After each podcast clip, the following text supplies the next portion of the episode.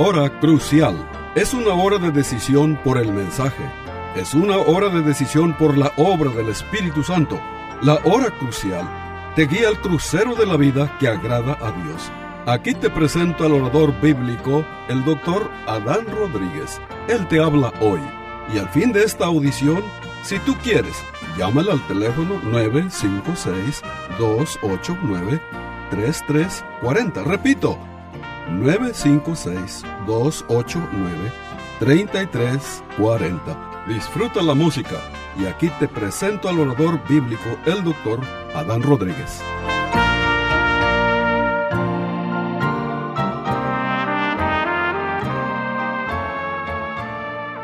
¿Qué tal, querido radio oyente? Bienvenido a una nueva edición de su programa La Hora Crucial.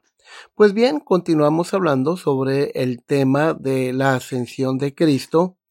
¿Por qué fue necesario que nuestro Señor Jesucristo ascendiera al cielo?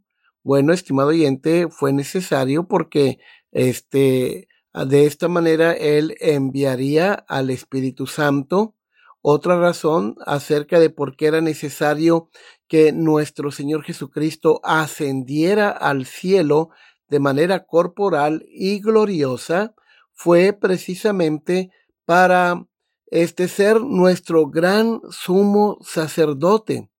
Y de eso precisamente eh, vamos a hablar el día de hoy, querido amigo, y vamos a iniciar eh, mencionando el Salmo 24, que es un salmo mesiánico y que también nos habla sobre esa ascensión gloriosa, esa llegada de, del Cristo resucitado al cielo, sí, pero también este salmo nos hace notar acerca de que este, hay requisitos para entrar a la presencia de Dios. Pues bien, vamos entonces, sin más preámbulo, a iniciar esta predicación. Salmo 24, vamos a iniciar con los versículos 3 al 6, que dice lo siguiente.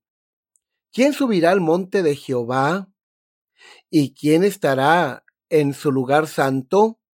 El limpio de manos y puro de corazón, el que no se ha elevado su alma a cosas vanas ni jurado con engaño, él recibirá bendición de Jehová y justicia del Dios de salvación.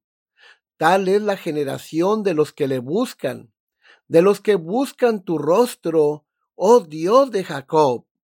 Meditemos en esta parte de este salmo. ¿Quién puede entrar en la presencia de Dios libremente?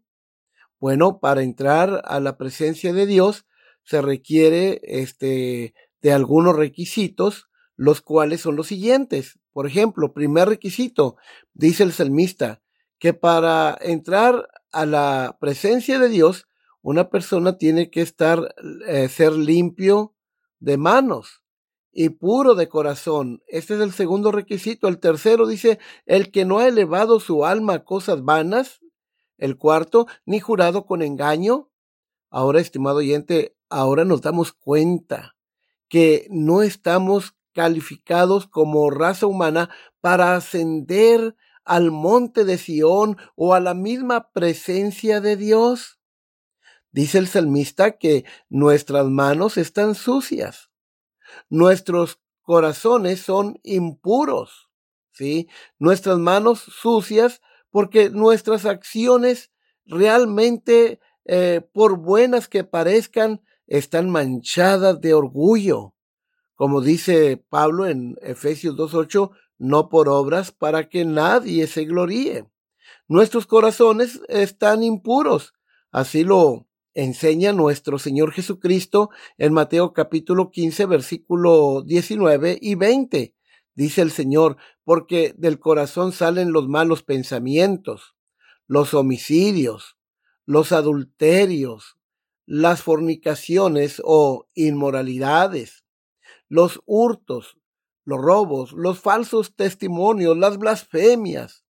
Dice Cristo, estas cosas son las que contaminan al hombre. Estimado oyente, dice el salmista que nuestras almas están llenas de idolatría. y nuestros labios están contaminados por el engaño, la mentira y la blasfemia. Romanos capítulo 3, versículo 13 y 14. En parte lo que hace el salmista aquí es darnos una radiografía de cómo somos los seres humanos en nuestro estado caído. Por ejemplo, versículo 13 empieza diciendo, sepulcro abierto es su garganta. Quiere decir que nuestras vidas están contaminadas. Con su lengua engañan. Ahora noten a continuación, dice, bueno, que somos unos mentirosos, pero además de eso, se nos compara con serpientes venenosas porque dice veneno de áspides. Es decir, el áspid era una, es una serpiente venenosa allá en el Medio Oriente. Veneno de áspides hay debajo de sus labios.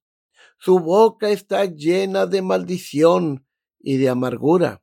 Esto es fácil de comprobar, basta escuchar a la gente de nuestro tiempo.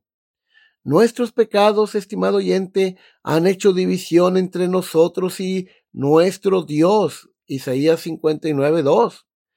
Y cerró la entrada al cielo, nuestro pecado, por cuanto todos pecaron y están destituidos de la gloria de Dios. Romanos 3:23. Así que el veredicto en contra de nosotros por parte del juez del universo es el siguiente.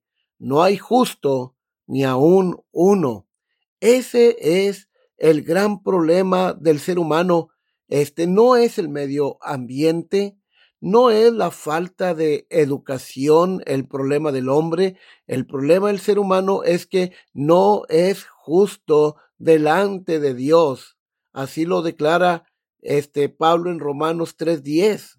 Así que, estimado oyente, en todos los sentidos, la humanidad está totalmente descalificada.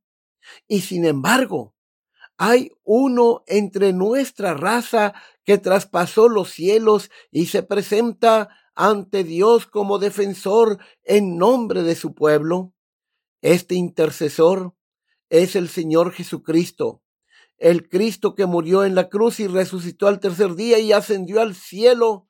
Él es nuestro abogado. Primera de Juan capítulo 2 versículo 1. Él es un descendiente de Adán y, por tanto, verdaderamente de nuestro linaje. Durante su peregrinación en la tierra, nuestro Señor, Él glorificaba a Dios en cada pensamiento, palabra y hecho. Él nunca cometió pecado ni de palabra, pensamiento ni hecho. Así lo dice Pablo en 2 Corintios 5:21, al que no conoció pecado. Y nuestro Señor Jesucristo, cuando anduvo aquí en la tierra, él amaba a Dios el Padre con todo su corazón, alma, mente y fuerza. Él llevó a cabo una obediencia perfecta a la ley de Dios ¿sí? Una obediencia ininterrumpida marcó todo el curso de su vida. Era el único del que Dios ha testificado. Este es mi Hijo amado en quien tengo complacencia. Mateo 3:17. En el Salmo 24, versículo 7, vemos que este hombre impecable, Jesús de Nazaret, subió y estuvo ante la misma puerta del cielo. Es allí donde Él levanta su voz y grita en el Salmo 24, 7, por ejemplo, alzad, oh puertas, vuestras cabezas, alzaos vosotras puertas eternas, para que entre el Rey de la Gloria. Ante el sonido de su voz, el verso 8 nos dice que los ángeles preguntan, ¿quién es este Rey de Gloria, que las puertas del cielo deben ceder ante él. ¿Quién es este Rey de Gloria? Y la respuesta es Jehová, el fuerte y valiente, es decir, nuestro Señor Jesucristo, ascendiendo al cielo. Jehová, el poderoso en batalla. El Hijo victorioso regresa teniendo las mismas cicatrices que prueban su triunfo. Ha cancelado el documento de deuda que consistía en decretos contra su pueblo y las clavó allá en la cruz del Calvario. Colosenses 2.14. Allá en la cruz, estimado oyente, derrotó a Satanás, nuestro Señor Jesucristo, y a su imperio de maldad, y exhibió públicamente la derrota humillante de Satanás y sus demonios en todo el universo. Así lo afirma el apóstol Pablo en Colosenses capítulo 2 versículo 15. Él ha reivindicado la justicia de Dios que justifica al impío. Por esta razón, todo el cielo mira a aquel que fue traspasado y clama a gran voz, el cordero que fue inmolado es digno de tomar el poder, las riquezas, la sabiduría, la fortaleza, la honra, la gloria y la alabanza. Apocalipsis 5:12. Allí se sentó sobre todo principado y autoridad y poder y señorío y todo nombre que se nombra no solo en este siglo, sino también en el venidero, a fin de que todos puedan honrar al Hijo como honran al Padre. Juan 5:23. De este modo, estimado oyente, la profecía de David se cumplió finalmente y completamente. El Señor dijo a mi Señor, siéntate a mi diestra. Salmo 111. Cristo, nuestro gran sumo sacerdote, a lo largo de la historia, el gran problema del hombre caído ha sido la necesidad de un mediador que sea capaz de tratar con Dios en igualdad de condiciones y también tratar con el hombre en su estado caído y miserable, para calificar como el mediador entre Dios y el hombre, era necesario que las dos naturalezas de Cristo, de nuestro gran mediador, se unieran, es decir, la naturaleza divina y humana, se unieran inseparablemente en una persona, al ser la plenitud de la divinidad y poseyendo igualdad a Dios, esa persona sería capaz de tener tratos con Dios, siendo un hombre de verdad, 100% hombre, 100% Dios, y haber sido tentado en todas las cosas, sin embargo, un hombre libre de pecado también sería capaz de simpatizar con la debilidad del hombre y de interceder en su favor. Él, nuestro Señor Jesucristo, el Cristo resucitado, que ascendió al cielo, ha traspasado los cielos para defender nuestra causa en el mismo trono de Dios. Jesús pagó por el pecado de su pueblo una vez y para siempre.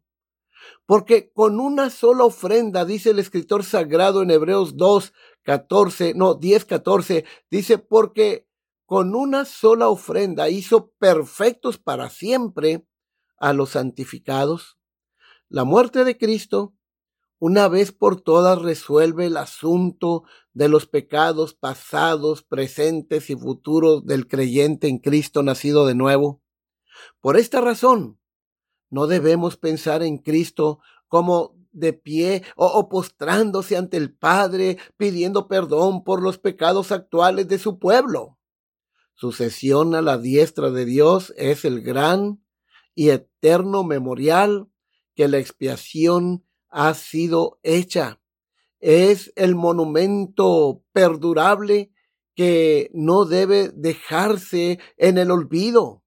Ahora, ¿Qué aprendemos, estimado oyente, de manera más precisa sobre el sacerdocio de Cristo? Bueno, en primer lugar, Jesucristo, como nuestro gran sumo sacerdote, ora por nosotros, ora por su pueblo. Hebreos 7:25 lo enseña claramente. Dice, por lo cual, nuestro gran sumo sacerdote puede también salvar perpetuamente a los que por él se acercan a Dios, viviendo siempre para interceder por ellos. Estimado oyente, entonces tenemos un Salvador, un gran sumo sacerdote, que siempre está orando por ti y que siempre está orando por mí en el cielo. Y sus oraciones son eficaces. En segundo lugar, el papel de Jesucristo como intercesor no es meramente representativo, sino también implica una intercesión real o el levantamiento de oraciones y peticiones a Dios en favor de su pueblo. ¿Quién es el que condenará? Dice Pablo en Romanos capítulo 8. ¿Quién, quién acusará a los escogidos de Dios? Si Dios es el que los justifica. Versículo 33 y 34. ¿Quién es el que condenará? Cristo Jesús es el que murió aún el que también resucitó, el que además está a la diestra de Dios intercediendo por nosotros. Romanos 8, 33 y 34. Nuestro gran sumo sacerdote, querido radio oyente, conoce cada prueba, conoce perfectamente toda tentación y necesidad de su pueblo, como un hombre que ha sido tentado en todas las cosas, él es capaz de simpatizar con su pueblo y venir en su ayuda en medio de sus angustias, en medio de sus pruebas, como el Dios hombre, nuestro Señor Jesucristo. Él es capaz de entrar en la sala del trono de Dios e interceder en favor de su pueblo con un perfecto conocimiento de su necesidad, con una perfecta simpatía hacia nosotros y una perfecta comprensión de la voluntad de Dios. Así lo afirma Hebreos 4:15, porque no tenemos un sumo sacerdote que no pueda compadecerse de nuestras debilidades, sino uno que fue tentado en todo según nuestra semejanza, pero sin pecado. Número 3. Jesucristo como nuestro gran sumo sacerdote y abogado, Él defiende a su pueblo del diablo. En tercer lugar, estimado oyente, la intercesión de Cristo incluye su defensa del creyente contra las acusaciones del diablo y cualquiera que se apegue con él. Las sagradas escrituras se refieren al diablo como el acusador, el calumniador, e, el, el adversario de Dios y del pueblo de Dios, como el acusador de los hermanos que nos acusa delante de Dios día y noche. Así lo afirma Apocalipsis el capítulo 12 versículo 10. En esta vida, el diablo constantemente difama y acusa a los hijos de Dios a los creyentes en Cristo que han nacido de nuevo. Pero Cristo lleva la defensa del creyente ante el trono de Dios. Estimado oyente, es importante señalar que esta defensa no se basa en la inocencia del creyente, el mérito o la credibilidad de la acusación del diablo.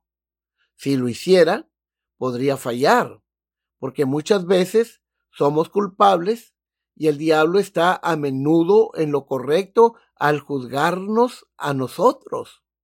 Muchas veces el diablo tiene razón cuando nos acusa. ¿Sí? En cambio, nuestra defensa se basa en la obra perfecta e inmutable de nuestro Señor Jesucristo en nombre del creyente. Él ha pagado totalmente por todos los crímenes que hemos cometido y por tanto anula toda acusación que el diablo pueda hacer correctamente en contra de nosotros? ¿Es esta confianza, estimado oyente, la que llevó a Pablo a escribir, ¿quién es el que condenará? Si Cristo es el que murió, más aún el que también resucitó y el que además este, está a la diestra de Dios e intercede por nosotros. Las acusaciones del diablo no son rival para la sangre de Cristo. Se dice que en cierta ocasión vino el diablo este, y le trajo a Martín Lutero, aquel gran reformador del siglo XVI, una lista de todos sus pecados y le enseñó la lista. Dijo, mira, todos los pecados que tú has cometido y te crees tan santo, te crees tan justo, ¿eh? ¿Cómo tienes cara de estar predicando? Mira, aquí te traigo en esta hoja todos los pecados que has cometido. Y Martín Lutero le dijo a Satanás, Satanás, te faltó apuntar algo. ¿Qué pecado se me escaparía a mí? No, se te, eh, se te eh, olvidó apuntar a mero abajo, y la sangre de Jesucristo nos limpia de todo pecado. Primera Juan 1.7, y la sangre de Jesucristo nos limpia de todo pecado. Pero también, estimado oyente, incluso los creyentes más débiles entre el pueblo de Dios vencerán al más grande de los demonios por la sangre de Cristo. Así lo afirma la Biblia en Apocalipsis capítulo 12, versículo 11. Dice, y ellos le han vencido por medio de la sangre del cordero y de la palabra del testimonio de ellos, y menospreciaron sus vidas hasta la muerte. Por otra parte, también es importante señalar que nuestro Señor Jesucristo, nuestro gran sumo sacerdote, no solo intercede por su pueblo contra las acusaciones del diablo, sino que también intercede por nosotros en medio de los ataques del diablo sobre nosotros. La noche antes de la crucifixión de Cristo, nuestro Señor Jesús habló con Pedro y le dijo que Satanás había pedido permiso para sacudirlo como el trigo, pero Jesús prometió que él había orado para que la fe de Pedro no fallara. Lucas 22, 31 al 34. Nuestro Señor Jesucristo, este, Él ha hecho, eh, como nuestro gran sumo sacerdote, Él ha hecho lo mismo por un sinnúmero de creyentes a lo largo de más de dos mil años este, de historia de la iglesia y lo hará hasta el final de la época. Jesús consuela a su pueblo. Hebreos capítulo 4, versículo 15 y 16 dice, porque no tenemos un sumo sacerdote que no pueda compadecerse de nuestras debilidades, sino uno que fue tentado en todo según nuestra semejanza, pero sin pecado. Acerquémonos, pues, confiadamente al trono de la gracia para alcanzar misericordia y hallar gracia para el oportuno socorro. Estimado oyente, la intercesión de nuestro gran sumo sacerdote es el mayor de los consuelos para su pueblo. El creyente tiene una posición correcta, inmutable delante de Dios a través de la expiación de Cristo. Por esta razón, la duda y el miedo no alejan a los creyentes, pero tenemos la confianza para acercarnos al trono de la gracia para que recibamos misericordia y hallar gracia para el oportuno socorro. Estimado oyente, qué felicidad experimentamos cuando se acerca un hermano en Cristo y nos dice, hermano, te tengo presente en mis oraciones. Hermano, estoy orando por ti. Estoy orando por tu vida espiritual, por tu ministerio, por tu hogar cuánta felicidad y dicha sentimos cuando alguien nos comunica que están orando por uno. Ahora imagínate el hecho de saber que nuestro gran sumo sacerdote, que es perfecto, que es el Dios hombre, que Él está orando por ti y por mí. Cuánta motivación y cuánta alegría no debía producir este hecho de saber que tenemos un gran sumo sacerdote que siempre intercede por su pueblo y sus oraciones son eficaces. Y si nosotros hemos llegado aquí, no solo son por oraciones de hermanos en Cristo que oran por nosotros, este, sino que sobre todas las cosas hemos llegado hasta aquí por las oraciones de nuestro gran sumo sacerdote, el Señor Jesucristo. Pues bien, queridos hermanos, este, eh, llegamos al final de esta edición. Se despide la voz amiga del pastor Neftalí Adán Rodríguez, sí, pastor por la gracia y la misericordia de Dios de la Iglesia Bautista Jerusalén. Ya hemos abierto este, nuestro culto de media semana, miércoles a las 7, y en el mes de mayo vamos a abrir ya la escuela dominical. El culto de las 11 de la mañana ya está abierto los domingos. Así que, estimado oyente, les invitamos para que siga en sintonía con nosotros. Este eh, pastor, como dije, por la gracia de Dios y la paciencia de la Iglesia Bautista Jerusalén de Far, Texas. Que Dios les bendiga ricamente y hasta la próxima de la serie.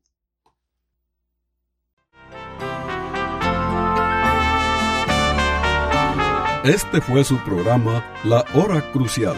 La Iglesia Bautista Jerusalén y su pastor Adán Rodríguez agradecen a su bella audiencia y les recuerda que los días lunes y viernes a las 12 horas del mediodía, este programa se repetirá sin falta. Y si usted vive en la frontera, le invitamos a que asista a nuestro culto de adoración los domingos a las 11 de la mañana. El santuario del templo Jerusalén se encuentra en la calle Cafri, a una cuadra de la biblioteca de la ciudad de Far, Texas. Llame al doctor Adán Rodríguez y con gusto le informará. Teléfono 956-289-3340. O si usted prefiere escribir, hágalo. La hora crucial PO Box 774, FAR, Texas 78577. Repito, la hora crucial PO Box 774, FAR, Texas 78577.